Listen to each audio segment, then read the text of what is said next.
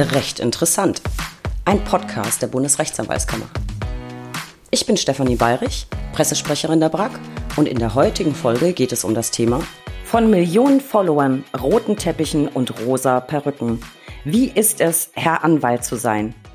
Ich begrüße euch alle recht herzlich zur aktuellen Ausgabe unseres Podcasts. Heute begeben wir uns mal ganz tief in die virtuelle Welt. Viele von uns sind aktiv auf Social Media, teilweise auch mit wirklich erstaunlichen Followerzahlen. Einem aber können wir alle nicht das Wasser reichen. Herr Anwalt stellt einen Follower-Rekord nach dem anderen auf, ist auf allen Kanälen aktiv, die wichtig sind, sahnt Preise ab und ist trotz seiner Prominenz ein ganz normaler Rechtsanwalt. Warum man tagsüber Mandate bearbeitet und abends mit rosa Perücken Videos dreht und wie man es schafft, knapp fünf Millionen Abonnenten zusammenzukriegen, erfahren wir heute von Rechtsanwalt Tim Hendrik Walter aus Unna.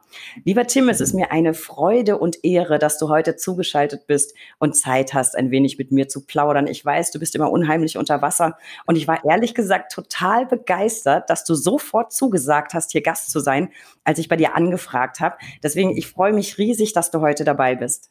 Ja, ist mir eine große Ehre und auch eine Freude. Genau. Tim, du bist Webvideoproduzent und wie ich gelesen habe, Mega- und Keyfluencer oder Key-Influencer. Ich bin ganz ehrlich, ich kannte nur Influencer und Lawfluencer. Mega und Key ist für mich völlig neu. Die Titel hast du dir aber mit deinen unfassbaren Followerzahlen mehr als verdient. Dazu kommen wir später noch. Du bist aber auch Rechtsanwalt, Fachanwalt für Familienrecht und Autor. Und bevor wir ins Thema Online-Präsenz einsteigen, muss ich dich natürlich wie alle Gäste fragen, warum hast du Jura studiert? Genau, also ich war schon immer so ein kleiner Rechthaber in der Schule auch schon und äh, ja, mein äh, Vater ist auch Anwalt und Notar AD und da habe ich das Ganze so ein bisschen schon immer beobachten können, was der da so macht und habe mich dann nach dem äh, Abitur und nach einem FSJ im Rettungsdienst dafür entschieden, Jura zu studieren. Genau. Ja, kleine Rechthaber, glaube ich, sind wir alle. Ich glaube, das muss man so ein bisschen auch mitbringen. Das heißt, es war für dich im Studium schon klar, dass du Anwalt werden willst? Nee, das tatsächlich gar nicht mal unbedingt. Ähm, ich habe mich einfach für die Thematik äh, recht interessiert und hatte dann auch so im ersten, zweiten Semester die Vorstellung, naja, wäre irgendwie ganz nett, Richter zu werden. Hab dann aber relativ äh, früh gemerkt, dass mich dann doch der Anwaltsberuf mehr reizt, insbesondere als ich dann hier die Praktika in der Kanzlei gemacht habe oder auch hinterher im Referendariat hat sich das nochmal verstärkt, weil ich das Gefühl hatte zumindest, dass ich da noch so ein bisschen freier agieren kann, als dass ich das beispielsweise im Staat machen könnte oder in der Behörde. Genau. Das glaube ich auch. Ich glaube, ähm, das ist das Tolle an unserem Beruf. Du bist nicht nur äh, völlig frei, Klar, steckt im, im Wort Freiberufler ja schon drin, aber ich glaube, wir sind auch sehr viel flexibler, was das Drumherum angeht. Und ich glaube auch mit deinen Videos. Ich wollte gerade sagen, als, Staats als, Staatsanwalt wäre das wahrscheinlich ein bisschen schwieriger, ähm, wenn da der Behördenleiter immer gucken würde. Aber ähm, ich glaube, so als Anwalt kann man sich auch noch in anderen Bereichen ein bisschen besser betätigen. Das glaube ich auch. Lass uns doch mal ein bisschen teilhaben. Wie lief denn dein Berufseinstieg? Hast du dich dann gleich selbstständig gemacht und in Richtung Familienrecht orientiert oder wie hast du so angefangen? Äh, genau, also ich habe mich hier in einer Kanzlei angeschlossen mit drei weiteren Berufsträgern und habe mich dann relativ schnell auch für das Themengebiet Familienrecht ähm, äh, interessiert und mich äh, da spezialisiert, weil ich glaube, dass Spezialisierung immer wichtiger wird heutzutage und ich fühle mich auch wohl darin, dass ich ich in einem Fach spezialisiert bin, ähm, weil ich denke, dann bekommt man so eine gewisse Sicherheit, äh, nicht nur was die finanziellen Aspekte angeht, sondern auch in der Mandatsbearbeitung, wenn man sich in jedem Fall wieder neu einlesen muss, neue Rechtsprechung googeln muss, das ist doch schon ein erheblicher Nachteil ansonsten. Ne? Absolut, Spezialisierung ja. ist super, super wichtig. Ich war ja auch fünf Jahre in der Kammer Hamburg tätig und habe mich da eben auch mit dem Thema befasst, Existenzgründungsberatung und so weiter. Und das war immer mein wichtigster Rat. Ähm, such dir was aus, spezialisier dich drauf, am besten irgendwas mit Alleinstellungsmerkmal. So, bei dir ist es jetzt äh, das Familienrecht. Welche Themen liegen denn dann am häufigsten bei dir auf dem Tisch? Worum geht's am häufigsten in deinen Fällen? Also die, die ganze Palette des Familienrechts tatsächlich, also vom Gewaltschutzverfahren bis dahin den Unterhaltsbetrag auszurechnen, über Zugewinn, äh, Scheidungen mit dem Verbund, ähm, Sorgerecht, Umgangsrecht, also tatsächlich total bunt im Familienrecht, ist ein relativ buntes Gebiet, wo es auch noch sehr, sehr viel menschelt, was die Mandatsbearbeitung mal einfacher, mal schwieriger macht, ähm, aber von daher auch sehr interessant, weil es schon ziemlich abwechslungsreich ist, denke ich. Abwechslungsreich auf jeden Fall und ich glaube auch häufig sehr emotionsgeladen. Das heißt, es ist bunt und es wird nie langweilig. Kommen wir mal zu dem Thema, das dich so irrsinnig bekannt gemacht hat, Tim, Social Media. Du nennst dich, wie wahrscheinlich jeder Zuhörer sowieso weiß, Herr Anwalt und du hast verstörend hohe Followerzahlen. Mal so ganz grob, damit die Zuhörer einen Eindruck gewinnen. Du hast 230.000 Abonnenten auf deinem YouTube-Hauptkanal. Du hast auch noch einen zweiten Kanal, den Shorts-Kanal, also für kurze Videos, mhm. nicht für kurze Hosen. Ähm, dort hast du auch über 200.000 Abonnenten und du hast weit über eine halbe Million Follower auf Instagram und der größte Knaller überhaupt, wie ich finde, 4,9 Millionen Follower auf TikTok. Ich finde das wirklich genau. verstörend. Und ich packe mal zu allen Accounts Links in die Show Notes, damit jeder, der sich dafür interessiert, auch mal reinlinsen kann. Wobei ich glaube, es ist heute überflüssig. Wahrscheinlich kennt jeder deine Kanäle. Wie kam es dazu, dass du extrem früh, wie ich finde, auf die Idee gekommen bist, dich online zu präsentieren? Was war deine Motivation und wie hast du genau angefangen? Genau, also ich komme ja aus der Generation, die mit dem Internet so groß geworden ist. Also bei uns ging es ja dann richtig los über ISDN, DSL und ich habe äh, früher sehr viel Zeit als Jugendlicher auch selber vorm Computer gehangen, ähm, Computerspiele gespielt, ähm, dann auch auf YouTube umgehangen, als das da so losging. Ich habe auch tatsächlich noch einen Account, der ist von 2006 oder so, ein sehr, sehr alter Account ähm, oder als YouTube da gerade so losging. Und ja, habe das Thema immer so weiter verfolgt. Und dann dachte ich mir irgendwann, als ich Instagram hatte, naja, ist ja ganz interessant hier mit diesen visuellen Medien, mich mit dem Bereich Fotografie zu beschäftigen. Und dann war der Weg zu Video eigentlich nicht so lang. Und habe mir dann überlegt, naja, was kannst du denn machen, dass du mal hier so Videos erstellst, wo ich dann erst so total triviale Klassiker bearbeitet habe ähm, und äh, dann bin ich damit gewachsen sozusagen. Also ich bin wirklich so ein Graswurzel-YouTuber. Ich habe mir da auch hab niemanden dabei gehabt, der mir da geholfen hat. Und ich glaube, das ist auch so ein bisschen das Erfolgsrezept. Einfach am Ball bleiben und gucken, naja, wie geht das überhaupt? Wie muss ich das Licht hinstellen? Wie funktioniert das mit dem Ton? Ähm, was sind überhaupt die Themen, die die Leute interessieren. Und ich glaube, wenn man das alles selbst macht, bekommt man mit der Zeit ein ganz gutes Gefühl dafür, äh, wie muss ich das eigentlich machen, wie muss ich das darstellen. Genau. Und ja, seine eigene Note vor allen Dingen finden, ne? Das ist ja, ja das, das finde ich super wichtig und ich, ich, ich glaube auch, dass das äh, das Erfolgsrezept ist. Wobei ich es immer schwierig finde, vorher zu antizipieren, welcher Post jetzt erfolgreich wird oder nicht. Ich liege da ganz oft daneben. Ich habe das kürzlich auch mit Christian Klages von So geht Recht besprochen.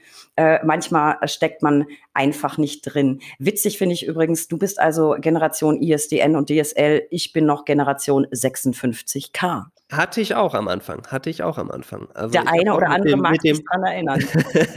da konnte man, konnte nicht, nicht, telefonieren und im Internet sein gleichzeitig, genau.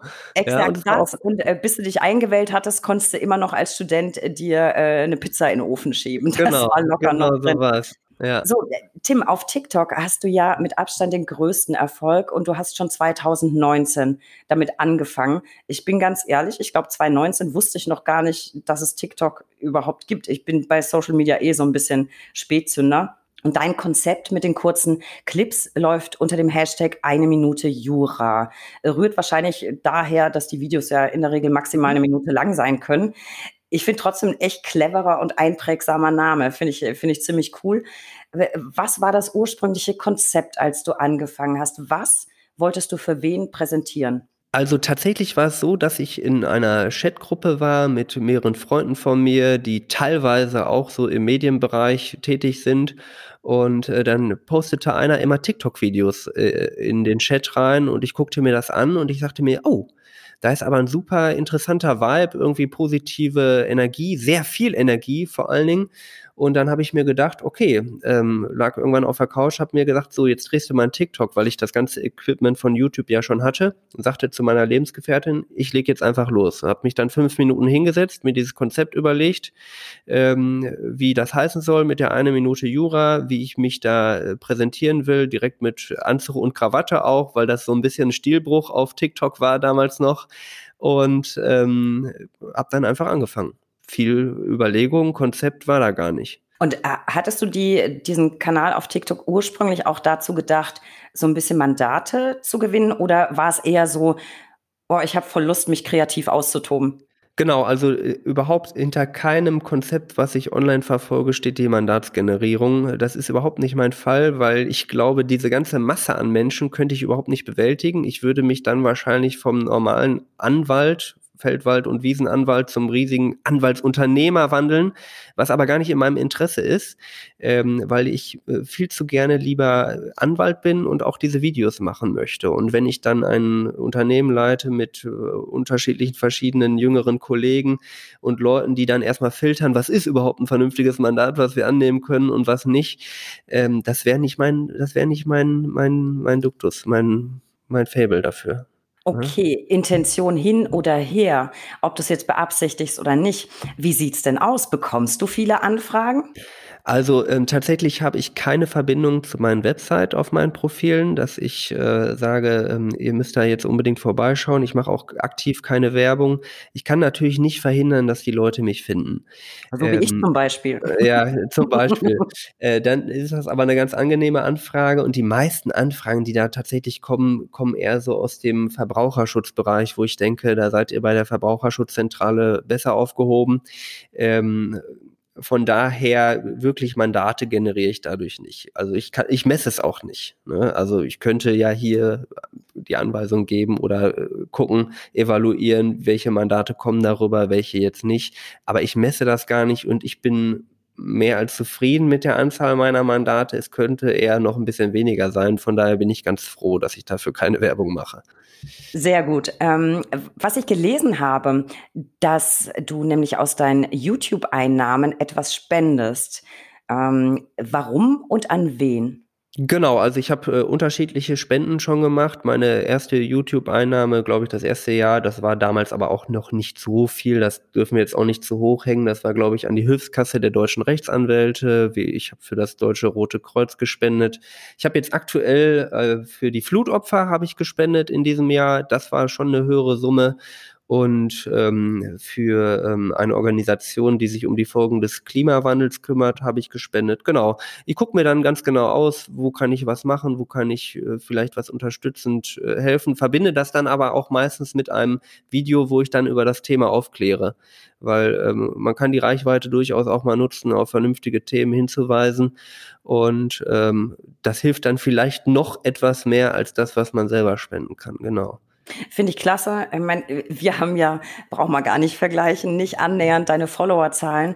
Aber das haben wir ähm, in der Flutkatastrophe auch gemacht, tatsächlich für die betroffenen Anwälte. Da hat es einige wirklich schlimm er ja, erwischt, ja. ganze Kanzlei weg. Da haben wir auch versucht, über unsere Social-Media-Kanäle was zu erreichen. Ich habe selber privat natürlich auch gespendet. Und Hilfskasse, gutes Stichwort. Immer ja. zu Weihnachten kommt der Brief. Da kann man auch mal drüber nachdenken, ähm, ob man eine Kleinigkeit locker macht, weil man da auch wirklich zum Beispiel den Familien helfen kann, wenn ja, ein Anwalt aus dem Leben geschieden ist. Da können auch ja. die Hinterbliebenen Unterstützung bekommen. Finde ich ein ganz, ganz tolles Projekt, das ich selber auch immer gern unterstütze. So ganz unabhängig von finanziellen Aspekten hat sich für dich das ganze Thema ja in anderer Hinsicht schon wahnsinnig gelohnt. Du hast zum Beispiel den Verties Award in der Kategorie Bildung gewonnen. Das, es gibt eine Berliner Influencer-Marketing-Agentur, ich glaube, die heißt Intermate und die hat zusammen mit dem Produktionshaus TrueMates einen TikTok Award oder die TikTok Awards verliehen. Die heißen Verties. Und du hast da sofort abgesahnt. Und ich habe gesehen, du hast auch den New Faces Award in der Kategorie Watch Me ähm, gewonnen, ausgelobt, glaube ich, von der Bunten. Der ging letztes Jahr auch an dich. Wie war das? Ich habe die Fotos gesehen. Wie war das da so über den roten Teppich zu marschieren? Und vor allem, wo steht die Trophäe? Die sieht ja ziemlich schick aus. ja, das sind natürlich natürlich alles ganz neue Erfahrungen auch für mich und das ist unheimlich interessant, in diese Welt da einzutauchen, auch die Leute da mal kennenzulernen aus der Medienwelt. Äh, lernt man dort viele Leute kennen, die dort anwesend sind. Das ist eigentlich schon das Interessanteste für mich. Äh, ich hänge diese Preise jetzt nicht zu hoch, die stehen hier nebenan bei mir auf der Kommode, neben den YouTube Play Buttons und das ist ganz nett. Äh, man kommt dadurch auch ins Gespräch mit Leuten oder auch mit Mandanten, die sich wundern und dann fragen, was ist das, ne? Oder sie sind bei YouTube oder was ist das für ein Award? Dann kommt man mal ins Gespräch, das ist ganz nett, aber ich würde das jetzt auch nicht zu hoch hängen. Aber da fällt ja. mir gerade eine spontane spannende Frage zu ein, äh, weil du jetzt gerade sagst, die Mandanten sehen auch die Preise. Du hast die also wirklich sichtbar in der Kanzlei stehen und die Mandanten genau. sprechen dich dann drauf an. Ist das häufig der Fall, dass die Mandanten gar nicht wissen, was du nebenher machst oder kennen mhm. die das alle schon? Und nein, wenn nein. Also, ja? Äh, also tatsächlich ist es so, dass äh, die allermeisten das gar nicht wissen. Ähm, es ist äh, sehr häufig so, dass mich Mandanten dann plötzlich ansprechen, so nach einem halben Jahr. Familienrecht dauert ja häufig etwas länger, man begleitet einander teilweise mehrere Jahre auch. Und dann sagen die Mandanten, oh, meine Tochter hat sie da gesehen, das wusste ich überhaupt nicht. Ähm, oder ich habe sie da im Fernsehen gesehen bei RTL, wie kommt das denn? Wie kommen sie denn dahin? Ne? Sie machen da so Videos. Ja, und dann erkläre ich denen das und die meisten sind eigentlich ganz angetan davon. Ich kann natürlich nicht, äh, nicht bewerten, ob jetzt einer äh, sagt, äh, der mich googelt und einen Termin gemacht hat, sich das ansieht und sagt, das ist nicht meins, da gehe ich jetzt nicht hin. Das kann natürlich auch vorkommen, aber ansonsten ist die Reaktion eigentlich relativ positiv ja, kannst du haben, musst aber nicht. Also ich, ich glaube, dass die Mandanten, die selber ein bisschen technikaffin sind, auch daran gewöhnt sind. Also es sind so viele Kolleginnen und Kollegen auf YouTube, Instagram, überall unterwegs. Und ich glaube, dass es da heute auch einen richtigen Bedarf dafür gibt. Also recht einfach erklärt, Medienpräsenz, also Social Media Präsenz. Ich glaube, die Leute wollen das und das ist heute einfach eine andere Zeit. Das wäre vor 20 Jahren äh, undenkbar gewesen, aber ich glaube heute nicht alle Mandanten, aber viele wollen das. Gucken wir doch mal genauer an, wofür du konkret diese ganze Aufmerksamkeit bekommst. Deine Posts, finde ich, unterscheiden sich ja doch ziemlich von dem, was andere Kollegen so machen, gerade auf TikTok. Deine Beiträge sind, wie ich finde, sehr aufwendig eigentlich produziert mit Einblendungen, mit Cuts, mit Rollenwechsel. Du arbeitest tatsächlich ähm, persönlich immer mit mehreren Rollen, also so ein bisschen Rollenspielcharakter. Äh, es sind humoristische Einlagen dabei und ganz häufig Verkleidung. Warum? Genau, also ich äh, überlege mir, je nachdem, welches Thema ich anspreche, was ist die Zielgruppe. Und wenn ich beispielsweise das Thema habe, äh, muss ich mein Zimmer aufräumen oder derartiges, dann weiß ich, dass meine Zielgruppe wahrscheinlich eher jüngere Menschen sind. Und wenn ich diese Zielgruppe erreichen will, muss ich natürlich auch die Sprache sprechen, die die ähm, jungen Leute sprechen. Und das betrifft sowohl das Verbale als auch das Optische, wie ich diese äh, Themen darstelle. Und und äh, ja, da komme ich im Grunde meiner Zielgruppe entgegen mit. Das ist nicht so, dass ich sage, ich muss mich immer unbedingt verkleiden, weil ich das so super finde. Also ich habe da auch großen Spaß dran natürlich, aber das mache ich hauptsächlich, um die Message besonders gut an den Mann zu bringen. Genau. Ich, ich wollte es gerade sagen, du wirkst aber immer so, als hättest du da irre viel Spaß ja. dran. Und das gefällt mir auch so, weil das wirkt immer so ansteckend. Aber das ist ein sehr, sehr gutes Stichwort. Ich habe nämlich versucht, tatsächlich so eine scharf umrissene Zielgruppe auszumachen. Und das ist mir tatsächlich nicht äh, gelungen. Du postest eben, wie du selbst sagst, ähm, für Jugendliche. Du postest was dazu, was man mit 11, 12, 13, 14 Jahren machen darf. Eben genau Eltern im Haushalt helfen, äh, was Lehrer dürfen, was die nicht dürfen. Also da für diese Videos klare Zielgruppe Jugendliche. Du berichtest aber auch dazu, was man tun soll, wenn man mit dem Auto in eine polizeiliche Verkehrskontrolle kommt. Du postest was zu Corona-Regeln. Also eher Erwachsene als Adressaten. Mhm.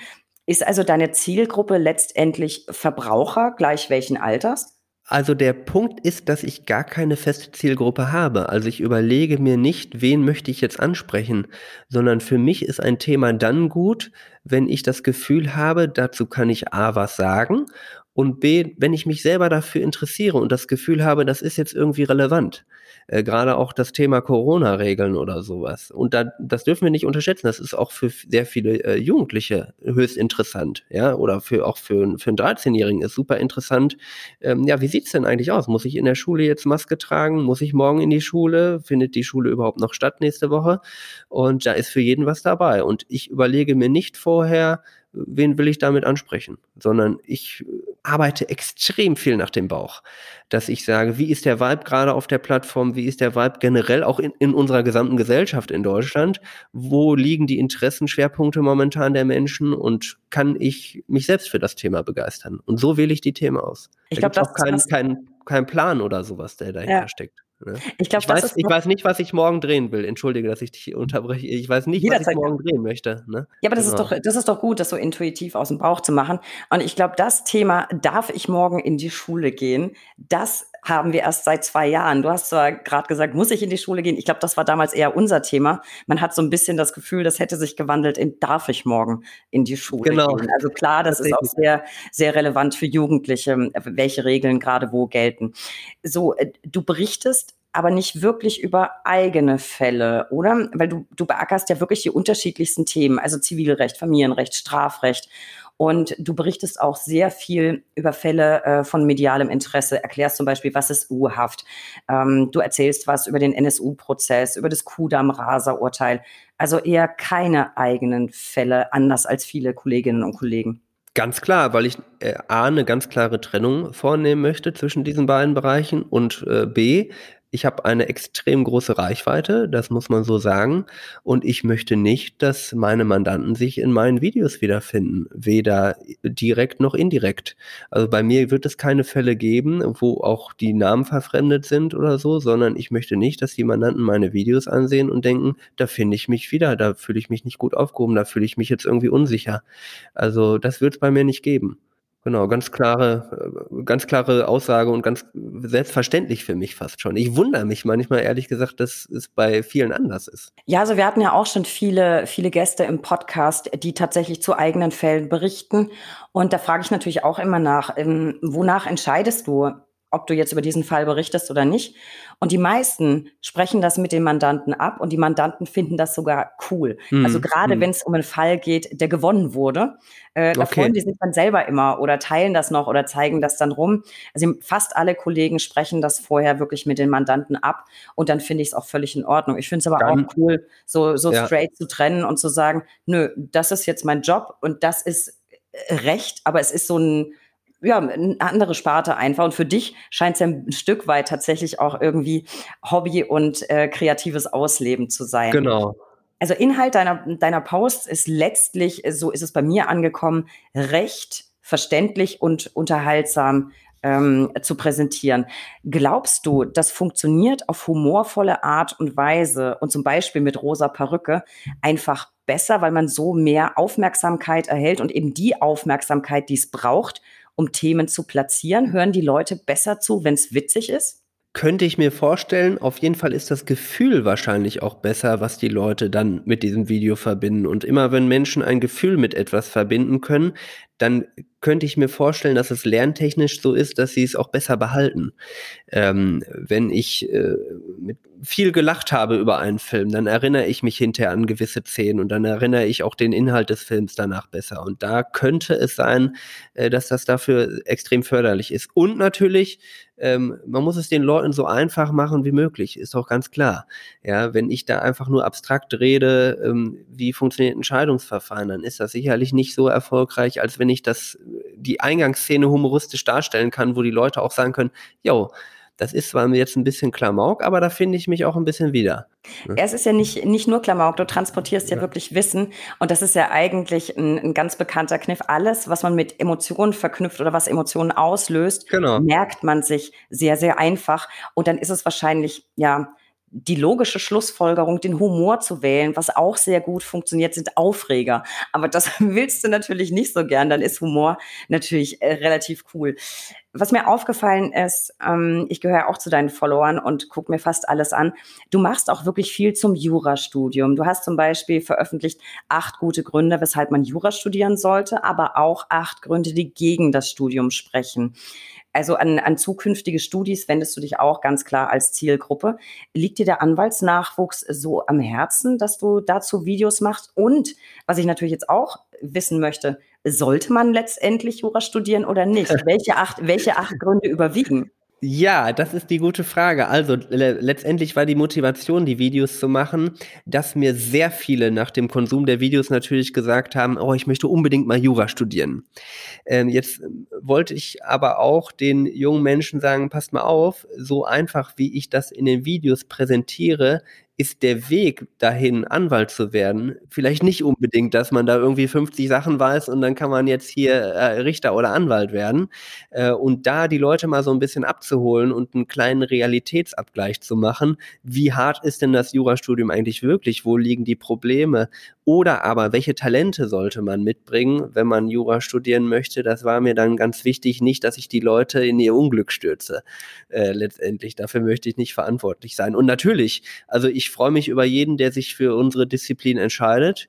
Ähm, äh, äh natürlich auch in Hinsicht später auf das äh, Versorgungswerk später. Nein, das äh, war, war, genau war jetzt ein kleiner Witz, aber ähm, ist mir eine große Freude. Wenn Leute mir schreiben, ich habe deine Videos gesehen und ich möchte gerne Anwalt werden, ist das das größte Kompliment für mich. Natürlich. Ich habe mir die ja. acht Gründe pro und contra natürlich auch angeguckt. Ich muss ganz ehrlich sagen, ich bin so froh, dass ich nicht noch mal dieses Studium hinter mich bringen muss. Ich fand's, ich kann das nicht oft genug betonen im Podcast. Ich fand's wirklich ätzend, wobei das Studium war super.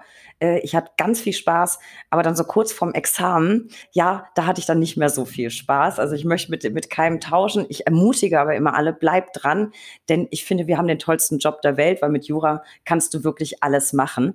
Äh, zum Beispiel auch fünf Millionen Follower auf TikTok an Land ziehen. Genau. Äh, Tim, du hast auch ein Video dazu veröffentlicht, du hast eben schon so ganz kurz angerissen, ein Video dazu veröffentlicht, wie man Anwalt wird. Ähm, also tatsächlich auch nach dem Studium. Äh, wolltest du damit auch ganz gezielt, weil mit Jura könntest du ja auch Richter werden, wolltest du ganz gezielt wirklich auch den Anwaltsberuf bewerben? Ich frage deshalb, weil die Anwaltszahlen tatsächlich erstmals rückläufig sind, also nicht wirklich doll. Ähm, wir hatten in der Vergangenheit aber immer stetigen Anstieg und äh, wir hatten jetzt erstmals einen Rückgang von 0,1 Prozent. Klingt jetzt super wenig, ist aber insofern erstaunlich, weil es das noch nie gab. Jeder, der sich dafür interessiert, kann mal in die Show Notes gucken. Die Bundesrechtsanwaltskammer gibt jedes Jahr eine Mitgliederstatistik raus. Da kann man das nachvollziehen. Ähm, war das Mittengrund? Also hattest du diese, diesen Rückgang im Kopf oder wolltest du einfach generell den Anwaltsberuf bewerben? Nein, also das Motiv war hauptsächlich, dass ich das sehr oft gefragt wurde. Wie wird man eigentlich Anwalt? Wie kann man eigentlich Anwalt werden? Ich hatte jetzt nicht diese Mitgliederzahlen im Kopf. Ich verfolge das, weil ich ab und zu mal in diese äh, Brackblätter reinsehe. Äh, da wird das immer aufgeschlüsselt. Ich glaube, Herr Kilian macht das immer sehr ausführlich, Matthias Kilian. Ähm, und ähm, da ist mir das auch aufgefallen, dass wir zumindest eine Stagnation haben bei den Anwaltszahlen. Ähm, aber das war jetzt nicht das Hauptmotiv. Also das Hauptmotiv war wirklich, dass mir diese Frage gestellt wurde, sehr häufig. Nee, das ist, das, ähm, das ist nicht Herr Kilian bei uns ähm, die Presseerklärung hm. dazu macht. Ah. Wir haben ein paar ganz, ganz äh, fleißige Kolleginnen und Kollegen, äh, die das immer zusammenführen. Dann, dann habe ich den aus einer anderen Zeitschrift im Kopf, wo der Statistiken macht. Ja, das schneiden wir jetzt ja. raus. Nein, das schneiden okay. wir nicht raus. ähm, Nein, ich finde es immer gut, egal wer über, über Anwaltszahlen schreibt, ob das jetzt ich bin oder Herr Kilian. Mhm. Es ist ein wichtiges Thema und das muss man beobachten, weil das letztlich ja auch im Interesse der potenziellen Mandanten ist, dass wir weiterhin genug Anwälte haben. Früher hat man immer gesagt, viel zu viele Anwälte. Langsam muss man gucken, dass wir genug Nachwuchs gewinnen. So, äh, vielleicht zum, zum nächsten Thema. Was ich super spannend finde, du machst ja auch vor nicht rechtlichen Themen nicht halt. Du hast zum Beispiel ein Video gemacht äh, zu Prince Andrew, eins zur politischen Situation in Russland, fand ich ganz spannend. Ähm, oder auch zum Rücktritt von Kanzler Kurz warum auch solche Themen? Willst du deinen Kanal einfach noch vielschichtiger aufbauen für mehr Follower? Oder sind auch das einfach Themen, wo du sagst, das brennt mir unter den Nägeln, ich habe dazu was zu sagen und auch wenn es jetzt nichts mit Jura zu tun hat, ihr hört jetzt, was ich dazu zu sagen habe? Genau, also ich glaube, so ganz ist es ja auch gar nicht so, dass die Themen nichts mit Jura zu tun haben. Also eine gewisse, also Prince Endo hat nichts mit deutschem Recht zu tun, ganz klar, aber hat ähm, äh, durchaus eine Relevanz, was gerichtliches Verfahren oder mögliches gerichtliches Verfahren angeht. Und auch die anderen Themen, die haben schon immer einen gewissen Bezug dazu. Letztendlich kann man aber alles darauf herunterbrechen, dass es einen rechtlichen Bezug hat. Ähm, der Hintergrund, warum ich beispielsweise ein Video zu Russland mache, ist, dass ich leider auf vielen Plattformen sehr, sehr viele äh, Fake News auch sehe. Da wird sehr, sehr viel Unruhe äh, reingebracht. Da wird sehr, sehr viel Angst den Leuten gemacht. Da heißt es immer Dritter Weltkrieg, dann geistern da so Videos rum, morgen kommt der Dritte Weltkrieg und, und, und. Und um das so ein bisschen einzuordnen und um das so ein bisschen einzufangen und zu sagen, okay, ja, es ist eine ernste Sache, die da stattfindet, aber jetzt gucken wir uns das mal sachlich kurz an. Worum geht's da eigentlich?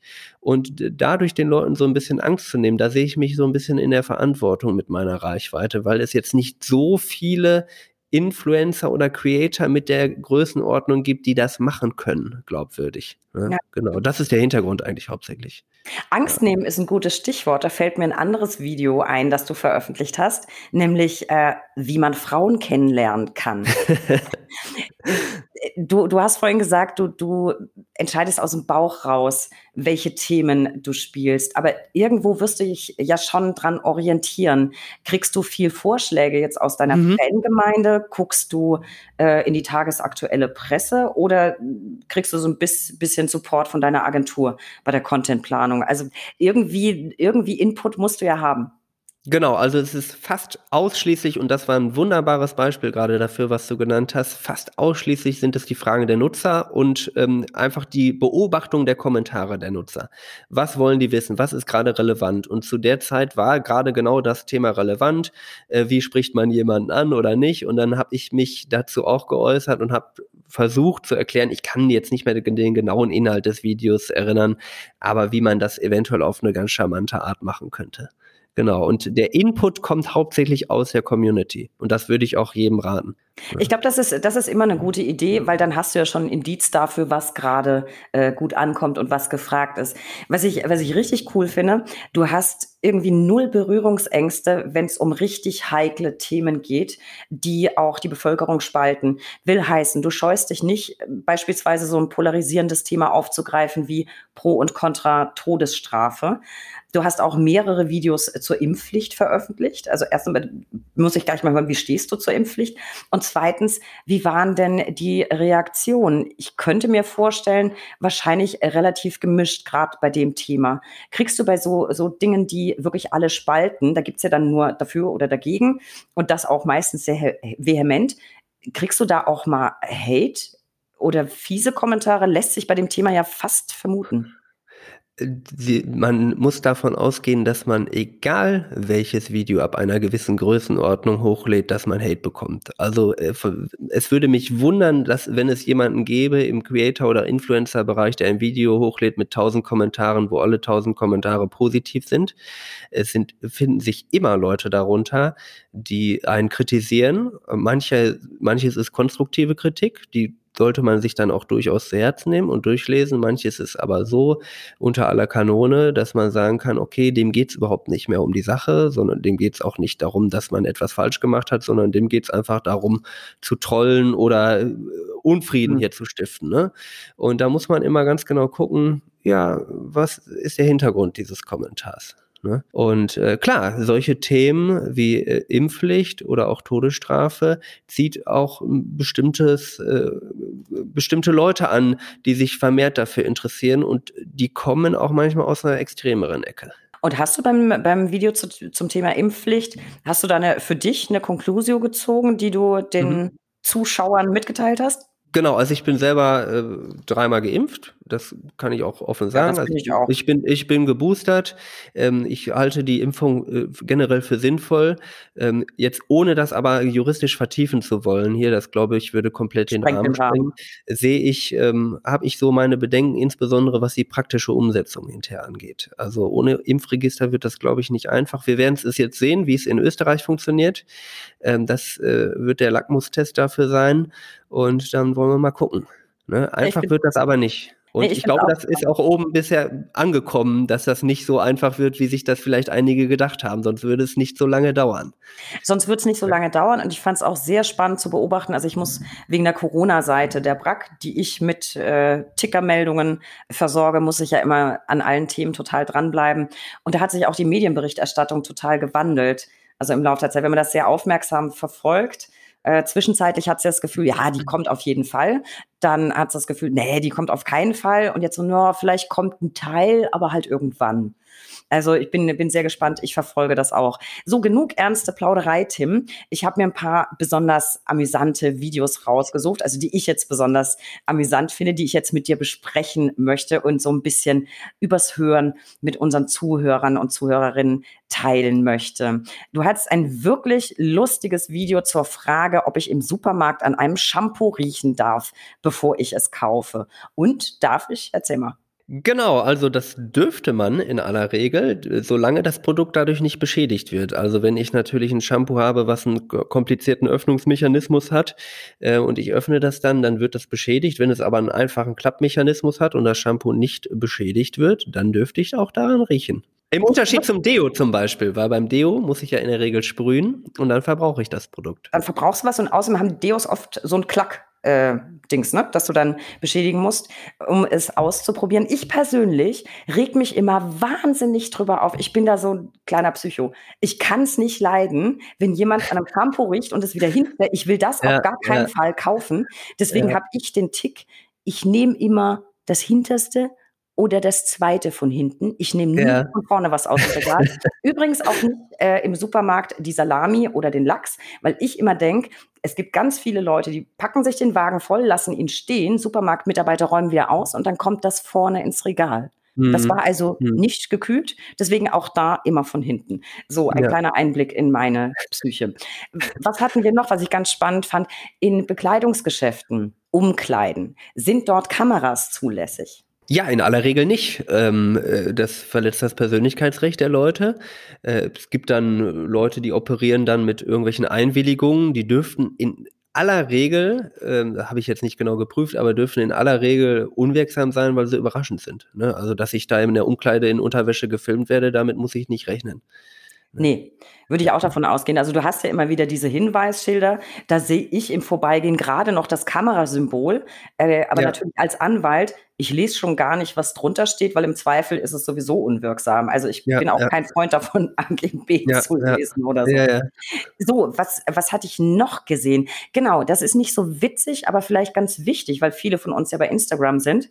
Du hast ein Video dazu gemacht, was ich beachten muss, damit mein Insta-Account nicht gehackt wird. Genau. Vielleicht kannst du auf die Schnelle ein paar Tipps ja, also ähm, es gibt immer, das kommt immer in Wellen. Ähm, es gibt ähm, Leute, die entwickeln äh, so eine Masche, dass ähm, man auf bestimmte Links klicken muss. Das funktioniert dergestalt, dass man von einem Bekannten meist, dann der dann Opfer desjenigen geworden ist, einen Link bekommt, wo drin steht, guck mal, ich habe das für dich erstellt, klick da mal drauf. Und in dem Moment, wo ich draufklicke und dann auch noch meine Zugangsdaten eingibt, bin ich selbst korrumpiert und leite das wiederum weiter. Dadurch gelingt es diesen Leuten, an die Accounts zu kommen und ähm, ja, da allerlei Schabernack mitzutreiben. Und ich sehe das sehr, sehr häufig, weil ich eben die entsprechende Followerzahl habe und dann von denen diese Nachrichten bekomme. Und immer wenn ich das Gefühl habe, da kommt wieder so eine Welle, äh, sehe ich mich so ein bisschen in der Verantwortung und sage den Leuten, pass auf, jetzt kommt gerade wieder so eine Linkwelle, klick da auf keinen Fall drauf, prüf vorher, kommt das wirklich hier von meinem Kumpel oder ist das wieder so ein, äh, äh, so ein Spam, wo ich draufklicken soll und meine Daten angeben muss. Ne? Ja, ich, ich äh, kenne das. Ich, ich starte dann immer äh, Warnrund-Mails an alle, äh, von denen ich denke, na, da ist ein bisschen Gefahr, dass da drauf geklickt wird. Ja, ja. Ähm, Hallo Mami. Und dann, dann schicke ich eben immer Vorsicht, äh, Vorsicht bitte nicht anklicken, weil das kommt wirklich. Und man wundert sich. Und man wundert sich, wie viele von den eigenen Bekannten da tatsächlich noch drauf reinfallen. Also das ist Wahnsinn ja, also manchmal, du, du liest einfach nicht genau und ja, siehst ja. nur, Absender ist jemand, den du kennst. Ähm, das ist natürlich auch wirklich eine perfide Masche. Also ich finde es ja. sogar nachvollziehbar, dass man da vielleicht drauf reinfallen kann. Ich jetzt nicht, weil ich natürlich gerade mit dem, mit dem Account, den, den ich beruflich eben für diesen Podcast nutze, bist ja sowieso super, super vorsichtig. Aber ich krieg auch dauernd so ein, so Kram ich, und ich werde auch dauernd markiert bei irgendwelchen Gewinnspielen, wo ich angeblich schon wieder ein iPhone gewonnen habe. Äh, am besten noch iPhone 14. Ich glaube, das gibt's ja, noch gar nicht. genau. Egal. Also ich habe mir angewöhnt, ich klicke überhaupt auf keine Links mehr, egal wer mir die schickt, ähm, über solche Nachrichten. Ich frage dann immer vorher nach, was ist das? Und erst wenn ich da eine Antwort bekomme, mache ich das. Also paranoid bin ich schon. Ja, das ja. ist, ist glaube ich, auch angezeigt. Ja. Tim, ich habe noch ein Video entdeckt, das ähm, mir sehr, sehr gut gefallen hat. Und zwar trägt es den Titel Töten ohne bestraft zu werden. Ich gehe jetzt mal davon aus, vielleicht hat es noch nicht jeder gesehen, der jetzt zuhört, den Zuschauer erwartet aber ja jetzt nicht eine Anleitung, wie man es richtig macht. Nein, nein. Oder? Was hast du genau. besprochen? Das ist so eine Art, also man nennt das Legit Bait. Ähm, natürlich muss man die Titel immer so interessant gestalten, dass man auf YouTube beispielsweise auch den Klick bekommt. Das ist im Unterschied zu Clickbait ist es so, dass man bei Clickbait äh, auf etwas klickt, was tatsächlich nicht den Inhalt des Videos widerspiegelt. Und in diesem Video ging es ähm, um einen berühmten Fall, soweit ich mich jetzt noch dran erinnern kann, ähm, wo tatsächlich hinterher feststand auf ein, aufgrund einer DNA-Probe, dass der Täter es letztendlich gewesen ist. Dieser wurde aber meines Erachtens schon einmal freigesprochen seinerzeit. Und ich glaube, der, ähm, der Gesetzgeber hat es erst in diesem Jahr geändert, dass er aufgrund der neuen Beweislage ähm, wieder ähm, dass ein neues Verfahren eröffnet werden konnte. Ich äh, erinnere mich jetzt nicht komplett an den Fall, aber ich meine, so war es. Ja, wenn das das Thema ist, dann ist das ja. eins, das uns bei der BRAG wahnsinnig aufregt. Haben wir auch eine Presseerklärung, ja. eine Stellungnahme ja. zugemacht. Paradigmenwechsel. Äh, ja, genau. Mhm. Ja, ja, mhm. äh, äh, gar nicht, äh, gar nicht gut das mit den, mit den Titeln finde ich auch extrem wichtig. Ähm, wir machen das ganz gern ja manchmal ähnlich wie du. Also töten ohne bestraft zu werden, finde ich schon ziemlich cool. Wir hatten Geldwäsche, so macht man es richtig. Ja. De facto haben wir natürlich darüber aufgeklärt, wie man sich richtig verhält. Aber ich finde, das ja. macht auch tatsächlich Spaß, sich dann solche Titel auszudenken. Genau. Ich mache das auch ganz gern. Äh, ein Video, das ich tatsächlich mehrmals angeguckt habe und das ich ganz, ganz großartig fand, beschäftigt sich mit der Frage, ob Hypnose funktioniert. Also erzähl mal, hat das wirklich funktioniert und warum hast du das überhaupt ausprobiert? Und jetzt mal ganz unter uns, wir sind ja unter uns, das hört auch fast keiner zu. War das fake? Du warst sowas von mhm. irre schnell weg, ich konnte es gar nicht fassen. Mhm. Also, ähm, man muss dazu sagen, die Videos sind natürlich hinterher zusammengeschnitten und ähm, ich treffe mich ab und zu mit anderen Creatoren aus, aus völlig verschiedenen Bereichen. Äh, manche interessieren sich für Pferde, manche interessieren sich für Hypnose und äh, der Mensch, der bei mir war, ist ein tatsächlicher Hypnotiseur, ausgebildeter Hypnotiseur und der kann das auch. Und er hat das auch geschafft, nur war das natürlich extrem zusammengestaucht und extrem zusammengeschnitten. Also es kann funktionieren. Äh, eventuell habe ich es aber auch sehr, sehr zugelassen, sagen wir mal so. Es ist so ein, ähm, um die Wahrheit zu sagen, es ist so, eine, so ein Mittelding. Also man kann sich schon sehr leiten lassen, aber ich habe noch verstanden, worum es eigentlich geht. Weil sonst hätte also, ich nämlich, hättest du jetzt äh, Stein auf Bein geschworen, das funktioniert, du bist weg und alles, was er nee, dir einflüstert, nee, funktioniert nee, auch. Dann hätte ich nämlich gesagt, so, Tim, ich brauche die Adresse, weil dann ähm, Hunger ja. weghypnotisieren lassen, Sportbegeisterung hypnotisieren lassen und alles Mögliche sonst, wozu man ja. sich sonst immer irgendwie prügeln muss. Schade, schade, Schokolade aber auf jeden Fall phänomenales Video. Ich fand das, äh, fand das wirklich nett und es war tatsächlich auch lustig. Keine alltägliche Thematik, wie ich finde. Vielleicht abschließend zum Thema Video mal für alle, die überlegen, auch einzusteigen. Wie lange brauchst du im Durchschnitt äh, für so ein Video? Und vor allem, wie schaffst du das neben deinem Anwaltsberuf? Du arbeitest ja auch noch. Genau, also ich bin, ähm, jetzt ist die kleine Ausnahme, weil wir den Podcast um 17 Uhr aufnehmen. Dankeschön. Ich bin normal, normalerweise ganz normal von äh, ähm, in der Regel neun, halb zehn bis 18 Uhr Anwalt.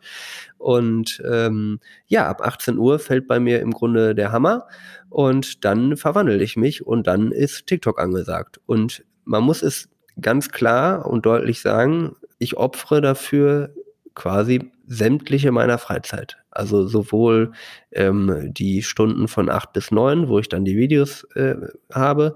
Da, vor neun bin ich meist nicht fertig. Ich bin meist so um halb zehn, zehn Uhr zu Hause. Und das Wochenende gehört beispielsweise YouTube oder wird auch ein TikTok erstellt. Also es ist wirklich meine gesamte Freizeit, die dafür drauf geht im Moment. Genau. Das also wenn man das so machen will, wenn man ist meine große Leidenschaft und ähm, das ist eben ein extremes Hobby und viel mehr ist nicht mehr. Also Urlaub habe ich in den letzten zweieinhalb Jahren nicht gemacht. Gut, das habe ich ja. auch, auch nicht. Das lag natürlich ein bisschen ja. an Corona, wobei ich genau. tatsächlich als Pressesprecher bist du auch geleimt in Corona-Zeiten. Jetzt noch das Thema Sammelanderkonten. Also viel Freizeit habe ich auch ja. nicht. Aber das wäre mir tatsächlich, ich stecke auch viel unser Kanal ist ja viel kleiner, aber ich stecke da wirklich auch viel Zeit und, und Liebe rein. Ich mache das ja auch alles alleine, auch Instagram und so. Ja. Äh, das kostet mich schon viel Zeit, aber das ist natürlich, das ist echt eine Bank, Tim. Und da ich dich jetzt sowieso am Wickel habe, jetzt will ich natürlich für mich persönlich noch so ein paar Sachen wissen, das ist immer der, der Vorteil, wenn man moderiert, dann kann man fragen, was man will. Würdest du dich selbst als typischen Anwalt bezeichnen? Ich glaube, den äh, typischen Anwalt, den gibt es gar nicht. Da müsste man erstmal fragen, was ist denn die, die Definition eines typischen Anwalts? Und da hätte man schon erhebliche Schwierigkeiten, das heute noch vernünftig zu definieren.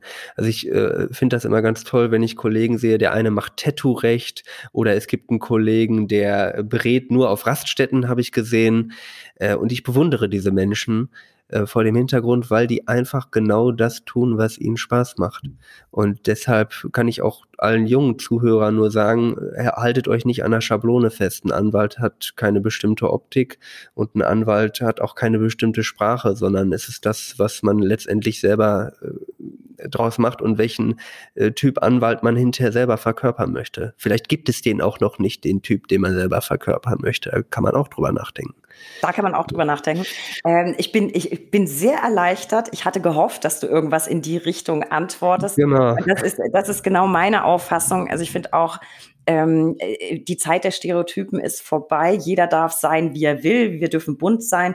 Und es war ehrlich gesagt auch so ein bisschen eine Fangfrage, weil ich unbedingt eine Folgefrage unterbringen wollte. ähm, es gibt einen Post von dir, der mich etwas verstört äh, zurückgelassen hat. Was war das auf Instagram äh, für eine Nummer in dem bordeauxfarbenen hautengen Suit mit Hashtag Pferdemädchen? Genau. Also ich hatte ja schon angekündigt äh, oder gerade erzählt, dass ich mich häufiger mit anderen Creatoren auch treffe. Und ähm, dann ist es in der Regel so, dass die mal in die eigene Welt eintauchen. Also man macht ein juristisches Video mit denen und ich lasse mich aber auch auf deren Welt ein. Und dann habe ich eine sehr gute Creator-Freundin von mir, ähm, die das Thema Pferde rauf und runter beleuchtet. Und äh, ja, dann habe ich mich mal äh, von ihr in so ein Pferdekostüm stecken lassen. Also nicht in, in das Kostüm eines Pferdes, sondern in das Kostüm eines Reiters. Genau. Ach, das war ein Reiteroutfit. Das ist ein Reiteroutfit. Das ist ein Reiteroutfit. Das ist ihr Reiteroutfit. Ich habe gleich so was, genau. ich weiß nicht, das, war, das Ding war, dieses Bordeauxfarbene Ding war einfach so eng. Ja. Ich habe gleich so an, hm. also ich habe es gelesen, was dabei ja. stand, aber ich konnte mit dem Outfit, ich kenne mich nicht aus mit Reiten, ja. ach, das wäre so Tanz. Nee, nee, nee, nee. Was nee, nee, das ist ein Reiteroutfit. Die werden ja auch immer, äh, äh, haben immer sportlich, also es gibt ja nicht nur dieses klassische Reiteroutfit, sondern auch dieses sportliche Reiteroutfit und ähm, ja, da habe ich mich mal reinstecken lassen. Genau. Ach, deswegen. Das ist der Hintergrund. Das, äh, ja, ja. Klamottentechnisch einfach überhaupt nicht zu ordnen. Ja, äh, ja. Ich fand das da wirklich so nach, nach Tanz oder Aerobic oder irgendwas Outfit aus. Gut, jetzt bin ich etwas weniger verstört, jetzt habe ich es auch verstanden. ähm, noch etwas, was ich unbedingt wissen muss, äh, vielleicht ein Kindheitstraum von ganz vielen. Hast du wirklich mal deinen Geburtstag im Europapark gefeiert? Äh, oder war das mhm. nur ein berufliches Shooting, das zufällig auf deinen Geburtstag fiel? Da gab es so ein tolles Foto von dir mit einem Luftballon, Stichwort Moulin Rouge. Genau, also ich äh, wurde mal von Mercedes-Benz eingeladen, im Europapark zu shooten mit ihnen. Die hatten da ganz tolle Autos hingestellt und dann durfte man mit denen Videos machen. Und das fand im Europapark statt und da hatten wir unter anderem auch die Ballons da an der Seite stehen. Und dann habe ich mir einfach einen Ballon geschnappt und dann haben wir ein Foto gemacht vor dieser Nachbildung des Moulin Rouge im Europapark. Das ist ja so nach Ländern sortiert. Genau. Und das Foto habe ich dann einfach an meinem Geburtstag benutzt, letztendlich. Oh. Das ist, der ganze, ja, das ist der ganze Hintergrund. Tut mir leid. Das, Jetzt ist ein bisschen war, was in mir gestorben. Ja, ist nicht schlimm. Ja, tut mir leid. Äh, es war tatsächlich nicht so, dass das an meinem Geburtstag war. Das wäre jetzt eine Lüge gewesen. Nein, äh, ja. E-, Ehrlichkeit ist Trumpf. Aber ich hatte, ich, ich bin ja immer gleich so, mit mir geht immer die Fantasie durch und da dachte ich so, ach gucke, Herr Anwalt feiert im Europapark Geburtstag. Das war bestimmt genau. eine Mörderparty. Ja. ja, gut. Äh, aber ich hatte, hatte ja schon den Gedanken, dass wahrscheinlich auch ein Shooting zumindest ähm, mit im Boot war. Aber gut. Äh, nächstes Thema. Dich gibt's als Häkelpuppe habe ich gesehen. Ich glaube, das war ein mhm. Fangeschenk. Richtig, richtig cool gemacht. Was bekommst du sonst noch so geschickt? Also ich gehe einfach mal davon aus, wahrscheinlich wird man dir relativ viel schicken. Und äh, Anschlussfrage, beantwortest du deine Fanpost selbst oder macht es deine Agentur? Genau, also ich bekomme sehr, sehr viele Bilder gemalt, meistens virtuell dann, die ich dann virtuell zugeschickt bekomme. Und dann, wenn ich das sehe, sage ich auch oft, hey, hast du Lust, mir das zuzuschicken, weil ich freue mich darüber. Also ich habe hier hinten in meinen Schränken habe ich schon diverse Bilder von äh, Fans mir aufgehangen, da bin ich sehr stolz drauf. Und ähm, ich beantworte meine Kommentare und meine Nachrichten tatsächlich selbst. Ich kann natürlich bei weitem nicht alles lesen. Ich geschweige denn alles beantworten. Ich pick mir dann immer so ähm, Dinge raus. Es kann auch durchaus immer sein, dass man von mir eine Antwort bekommt, wenn man mir schreibt. Ähm, aber das ist dann reiner Zufall. Und, und genau. was hast du sonst noch so, so irgendwas ja. komplett Schräges geschickt bekommen, außer der Hickelpuppe, die wirklich zauberhaft aussieht, muss man ehrlich ja. sagen. Nee, äh, also es sind tatsächlich hau hauptsächlich Bilder. Man bekommt auch Süßigkeiten geschickt, äh, wenn die Leute das rausfinden, wo die äh, Kanzlei ist. Ich lege es aber auch nicht darauf an und ich äh, poste es dann auch nicht so häufig, weil mir das gar nicht so lieb ist, wenn ich hier ständig Pakete bekomme, muss ich ganz ehrlich sagen. Nee, genau. darum geht es ja auch ne? gar nicht, dass, man das, ja, dass man das gerne hat oder dazu auffordert, aber ich fand die Puppe, fand ich schon outstanding. Das war, das ist auf jeden Fall sehr, sehr süß gewesen, ja. Ja, fand ich auch. Genau. Outstanding äh, äh, ist noch etwas, das ich bei dir gesehen habe, dazu muss ich jetzt unbedingt nachfragen. Besitzt du tatsächlich selbst einen hellblauen Weihnachtspulli, auf dem ein Dackel mit Weihnachtsmütze prangt? Ich muss natürlich als Dackelmutti muss ich dann natürlich nachfragen. Und falls es wirklich deiner ist und du ihn selbst gekauft hast, wenn nachher die Zuhörer abgeschaltet haben, will ich natürlich wissen, wo du den hast, weil ich brauche den ja. unbedingt auch. Ist das deiner? Das ist tatsächlich meiner. Ich kann dir aber jetzt, das darf ich dir jetzt schon sagen, dass ich nicht weiß, wo er gekauft wurde. Ich glaube, der ist von H&M äh, und da steht Dachshund meines Erachtens drauf in roter Schrift. Dachshund.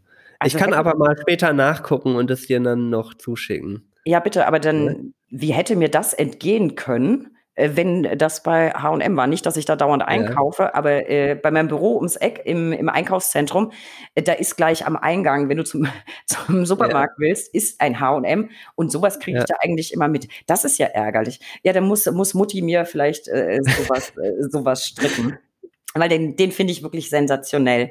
So, und was mich auch noch brennend interessiert, du bist ja wirklich sehr, sehr bekannt durch deine Kanäle. Wirst du beim Bäcker am Wochenende angesprochen und entweder gebeten, Rechtsrat zu erteilen oder ein Autogramm zu geben? Äh, erkennen dich die Leute auf der Straße? Mhm. Also das Autogramm von heute ist ja mittlerweile das Selfie geworden. Ja klar. Ähm, und bei den Jüngeren ist es tatsächlich so, dass ich kaum an einem jungen Menschen vorbeigehen kann, der mich nicht mehr erkennt. Äh, mit der Maske ist natürlich immer viel, viel einfacher. Also wenn ich dann mal äh, am Wochenende ein paar Stunden unterwegs bin in der Stadt oder im äh, Einkaufszentrum, dann trägt man die Maske und dann habe ich auch manchmal eine Brille oder eine Kappe auf und dann erkennen einen sehr, sehr wenig Leute. Wenn ich aber den Anzug anhabe und keine Maske aufhabe, dann ist wirklich vorbei. Also dann wird es sehr, sehr schwer, äh, da eine Straße lang zu laufen, ohne dass ich nicht vom Jugendlichen gegrüßt werde mittlerweile. Ja, Bei den Älteren ist es viel, viel seltener, aber die jungen Menschen, die erkennen einen schon sehr gut. Und du, du hast ja. absolut recht. Autogramm von heute ist das Selfie. Äh, ich habe auch tatsächlich, äh, von, bei mir sind es halt in aller Regel Bands. Wobei mein schönstes Selfie habe ich mit Mutti mit Angela Merkel. Ein Selfie. ja? ja. Oh, da bin ich ein bisschen neidisch, muss ich ja, sagen. Ja. Ich, also, bin, ich ja. bin da unglaublich stolz drauf, vor allem, weil ich nur durch Zufall bei dieser Veranstaltung war und äh, ja, wie die Jungfrau zum Kinder. Und ich kenne da ja gar nichts. Ich habe sie einfach gefragt. Und äh, dann habe ich tatsächlich meinem Mann auch noch einen persönlichen Gruß von Mutti Boah, auf schön. Papier mitbringen können. Oh, also das, da bin ich ein bisschen neidisch, wobei ich kann ein bisschen mithalten, weil mein schönstes Selfie ist, dass den werden aber nur die Älteren kennen, die Jugendlichen kennen den nicht mehr. Das ist Chuck Norris. Und mit Chuck, Chuck Norris habe ich, ein, äh, hab ich, hab ich ein Selfie, wo ich ihm sogar einen Schönfelder in die Hand gedrückt habe, den er mir unterschrieben hat. Hast also äh, doch, doch, habe ich. Der war in äh, Dortmund auf der Comic-Con, dann habe ich meinen Schönfelder eingepackt und dann haben wir damit ein Foto gemacht. Ich fand dich bis eben super nett und habe mich auch darauf gefreut, diese Folge auszustrahlen. Die wird jetzt sofort eingestampft, weil das kann ich nicht ertragen. Ja. Das hätte ich tatsächlich auch gern. Jetzt sagst du gerade, das hatte ich mir nämlich auch notiert. Ähm, äh, da war es jetzt die Comic-Con. Ähm, ich habe gesehen, man sieht dich aber ab und zu auch auf der Gamescon oder so. Mhm. Äh, bist du so ein, ich meine, du hast vorhin schon gesagt, du hast früher viel gespielt, mhm. aber bist du immer noch so ein Zocker? Und wenn ja, was spielst du denn? ich sag mal so, ich wäre es gerne noch. Ähm, ich spiele noch, ich habe aber natürlich extrem wenig Zeit dafür. Momentan spiele ich tatsächlich League of Legends. Das wird den äh, insbesondere den Jüngeren was sagen. Das ist ein sehr, sehr beliebtes Spiel, insbesondere im asiatischen Raum. Und immer, wenn ich mal Zeit finde, ähm, setze ich mich da dran und da kann ich dann auch wirklich mal komplett abschalten. Also dann gibt es auch kein Social Media, kein Anwaltsdasein, sondern dann ähm, ist ein Spiel, wo man sich auch gut konzentrieren muss und da kann ich mich dann auch mal verlieren, eine halbe Stunde. Genau. Das ja, ist wenn, noch drin. Wenn du das kannst und so diszipliniert ja. bist, halbe Stunde. Äh, ich habe im Studium wahnsinnig viel gezockt und ich bin ja so jemand, wenn ich dann dran Was hast du gespielt? Was hast du ähm, gespielt? Alles mögliche. Ich habe Age of Empires habe ich viel gespielt, mhm. Command Conquer, ähm, mhm. dann natürlich auch sowas wie Diablo, Baldur's Gate. Achso, mhm. Diablo gibt es jetzt inzwischen ja. drei, äh, kannst ja auch auf der PS4. Ja. Also ich habe keine fünf, ja. habe ich gar nicht erst bestellt. Ähm, ja. Mein Problem ist dann immer, halbe Stunde reicht nicht. Ich hänge dann dran. Ich bin immer eins drüber. Also wenn ich mich festbeiße, deswegen spiele ich nicht mehr so oft, weil dann ist halt mhm. mal morgens um vier oder so. Das ist das Problem, wenn man sich wirklich auf auch diese großen Rollenspiele einlassen möchte, dann geht natürlich viel Zeit flöten. Ne? Ganz genau, ja, so ist das. Ja, äh, und dafür ist mir inzwischen, früher war es anders, aber inzwischen ist mir die Zeit zu schade, weil da kann man dann irgendwie was anderes, Produktives oder Entspannenderes machen. Und ich hocke eben nicht bis um vier. Deswegen habe ich das in weiten Teilen aufgegeben. Tim, jetzt waren wir schon so ein bisschen bei Dingen, die du magst. Kommen wir doch zu meiner persönlichen Lieblingskategorie, den drei Ls. Der Buchstabe L kann für so vieles stehen. Lieblingscomputerspiele, äh, Lieblingscomputermessen, äh, Lieblingscomicbücher, was auch immer. Und für dich habe ich die folgenden drei. Da du dich ja sehr viel mit Rechtsthemen beschäftigst und auch über Urteile berichtest, wüsste ich gern dein Lieblingsurteil. Ja, mein Lieblingsurteil ist, da habe ich auch ein Video zu gemacht, ähm, wo ich mir sehr viel Mühe damals gegeben habe. Äh, das war der Katzenkönig-Fall. Also das ist tatsächlich eins meiner absoluten Lieblingsurteile, weil es in, auf mehreren Ebenen so interessant ist. Ähm, e die erste Ebene, juristisch ist es hochinteressant. Äh, mittelbare Täterschaft, Täter hinter dem Täter. Ähm, aber auch menschlich ist es super interessant weil man sich ja eigentlich nicht vorstellen kann, dass ein Polizeibeamter tatsächlich so etwas glaubt, was ihm da erzählt wurde und dann auch so eine Tat begeht. Also es ist schon, schon erstaunlich gewesen und von daher ist das ein absolut äh, toller Klassiker, wie ich finde. Ja, absoluter ja. Klassiker. Ja. Wird ja auch immer noch in der Uni, in den Repetitorien. Das ist einfach eine Entscheidung für sich. Also ich glaube auch. Ist auch einfach charmant. Der Name ist ja. einfach schon charmant. Ne? Genau. Ja, das, genau. das sowieso. Ne? Also mit dem kannst du auch viel, äh, wenn das, wenn das geteilt wird auf Social Media, immer noch, heute immer noch, äh, kannst du natürlich auch viel anfangen. Sehr gute Wahl, wie ich finde. Ich weiß, du hast wenig Freizeit, hast du uns eben wissen lassen. Aber wenn du mal Zeit hast oder vielleicht auch beruflich, wie auch immer, dein Lieblingsbuch. Also es sind zwei tatsächlich. Eins, wo ich sagen würde, das sollte man lesen, wenn es einem sehr, sehr gut geht. Das ist die Reise ans Ende der Nacht. Ähm, das holt einen so ein bisschen äh, auf den Boden zurück. Ähm, ist ein sehr schweres Buch, aber sollte man gelesen haben, meines Erachtens. Und natürlich die Herr der Ringe-Trilogie ist äh, meines Erachtens äh, fantastisch einfach von Tolkien geschrieben. Ich bin immer wieder begeistert, wenn ich das lese oder auch die Filme dazu sehe. Finde find ich ja. auch. Ich habe die tatsächlich, ich habe beide Ausgaben. Es gab eine so ganz, ganz alte im Kartonschuber in so einem fiesen Grün. Mhm. Äh, und mhm. die ganz neue dann die in drei auch, ja, ja. mit dem bunten ja, Die habe ich natürlich auch alle. Ich weiß über das, was, was nachkam, war ich nicht so begeistert. Aber jetzt, jetzt Der, lass mal wissen, hast du, du erst, mhm. erst das Buch gelesen oder erst den Film gesehen? Ich habe erst das Buch gelesen tatsächlich. Also Herr der Ringe habe ich die Bücher gelesen. Ähm, das erste ist sehr, sehr schwierig auch zu lesen, wenn man da noch keine Berührung mit hatte. Das dauert, bis es so ein bisschen losgeht. Aber wenn es dann richtig losgeht, ist es super interessant. Und die Filme, die kann man, also wer sich noch nicht so für die Thematik interessiert, sollte vielleicht tatsächlich erst die Filme lesen, äh, die Filme sehen, weil der ist der Zugang einfach viel, viel leichter. Ne? Aber und dann die Bücher, die geben einfach noch mal so viel Hintergrundwissen, so eine unglaubliche Welt, die Tolkien da entwickelt hat. Also nur zu empfehlen. Absolut, ich liebe die ja. Bücher auch. Ich habe sie auch vor den Filmen gesehen und was ich outstanding finde, das ist einer der wenigen oder äh, Filmmehrteiler, die mich nach dem Lesen des Buchs nicht enttäuscht haben. Mhm. Weil ich mhm. bin äh, mein ganzes Leben lang schon eine Leseratte. Ich glaube, ich hatte in der siebten Klasse die, die Schulbibliothek komplett ausgelesen, quasi alles, was es gab. Ähm, hatte auch lange Zeit zu Hause eine richtige eigene Bibliothek bis zum Umzug. Und ich habe immer sehr, sehr konkrete Bilder vor Augen, wenn ich ein Buch lese. Und mhm. in aller Regel bin ich von den Filmen enttäuscht. Und das war mhm. da aber tatsächlich nicht der Fall. Ging es dir auch so? Mir ging es auch so, nur Gollum hatte ich mir ganz anders vorgestellt, muss ich ja. sagen. Der wurde in den Büchern so ein bisschen anders beschrieben, hatte ich so den Eindruck. Oder weil ich da eine Illustration im Hobbit gesehen habe und von, dem, von der Hobbit-Verfilmung. Da war ich nicht so überzeugt, muss ich sagen. Nee. Da hat mir so ein bisschen der Traumfilter gefehlt. Aber in dem in Herr der Ringe steckte wirklich viel, viel Liebe drin, das muss man sagen. Also Fand ich das auch. haben die fantastisch umgesetzt. So, kommen wir vom Film zur Serie. Ich möchte von dir unbedingt wissen, was ist deine, welche ist deine Lieblingsserie? Das ist ganz klar Game of Thrones, ähm, bis, oh. auf die letzte, bis auf die letzte Staffel. Also Game of Thrones ist meine Lieblingsserie. Äh, die letzte Staffel hat mir überhaupt nicht gut gefallen. Da hat man nämlich auch gemerkt, ähm, dass der Autor noch nicht so weit war wie die Serie. Der Autor hatte ja die, schreibt ja die Bücher und ist, glaube ich, auch noch gar nicht fertig mit der, mit den, mit den Büchern. Und ab dem Moment, wo die Bücher aufhörten, da ging die Story so ein bisschen äh, nicht den Bach runter, würde ich sagen, aber da merkte man schon, die Showrunner hatten ähm, erhebliche Probleme, da einen vernünftigen Abschluss hinzukriegen.